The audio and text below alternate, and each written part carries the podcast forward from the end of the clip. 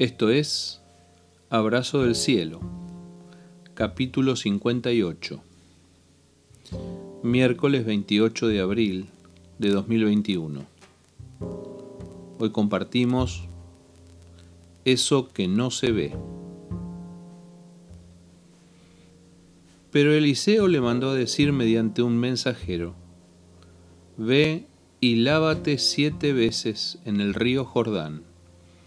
Entonces tu piel quedará restaurada y te sanarás de la lepra.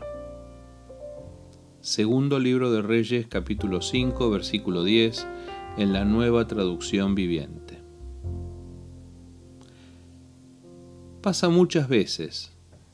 La gente se acerca a Dios pensando que tiene un problema y en el fondo no tiene uno, sino dos. Naamán era un jefe del ejército sirio, un general exitoso. Todo le salía bien en la vida.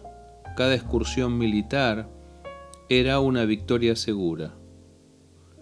Pero tenía un problema. Sufría de lepra. Esa enfermedad en la piel lepra, psoriasis o vitiligo, en la antigüedad todas las enfermedades de la piel se clasificaban como lepra, fue la excusa para acercarse a Dios. Una criada le abrió la puerta a la fe. Hay un profeta en mi tierra que puede sanar a su esposo, le dijo a la mujer de Naamán. Y allá fue Naamán.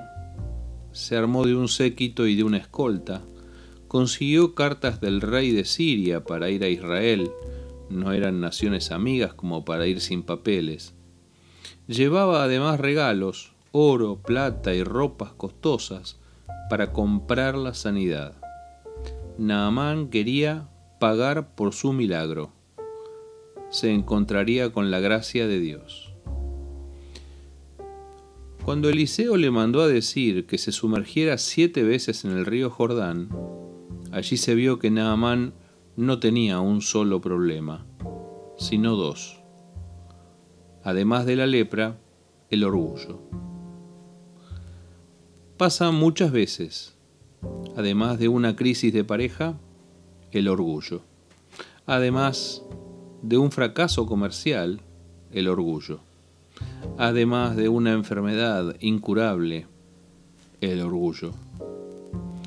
Cuando Naamán con toda su pompa, carros y caballos, estacionó frente a la casa de Eliseo, éste ni siquiera lo atendió personalmente. Le mandó decir por un mensajero eso que Naamán no pudo entender, que si quería ser sano, debía sumergirse siete veces en el Jordán. Cualquier río de mi país es mejor que este Jordán, Vámonos ya. Todo su orgullo nacionalista salió a relucir en ese instante. Siempre, en todos los casos, el problema interior es más grave que el exterior. A simple vista, la lepra. En lo profundo, el orgullo. Y si hay algo que Dios resiste, es el orgullo humano. Por un momento todo estuvo a punto de fracasar. Naaman estaba furioso, pero sus colaboradores lo hicieron recapacitar. Métase siete veces al agua, mi general, no es para tanto. Contemos juntos hasta siete. Uno, dos, tres, cuatro, cinco, 6, 7.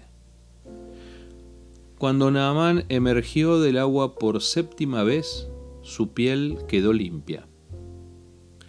La historia termina con Eliseo rechazando cualquier regalo de Naamán, el dinero no puede comprar la gracia de Dios, y con Naamán el sirio reconociendo al Dios de Israel. Tal vez, como en el caso de Naamán, el problema en tu vida es eso que no se ve.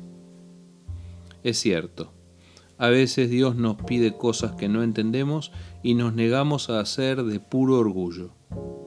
Pero si nos humillamos ante Él y le entregamos a Dios nuestro orgullo, veremos su gloria en nuestras vidas. Abrazo del cielo.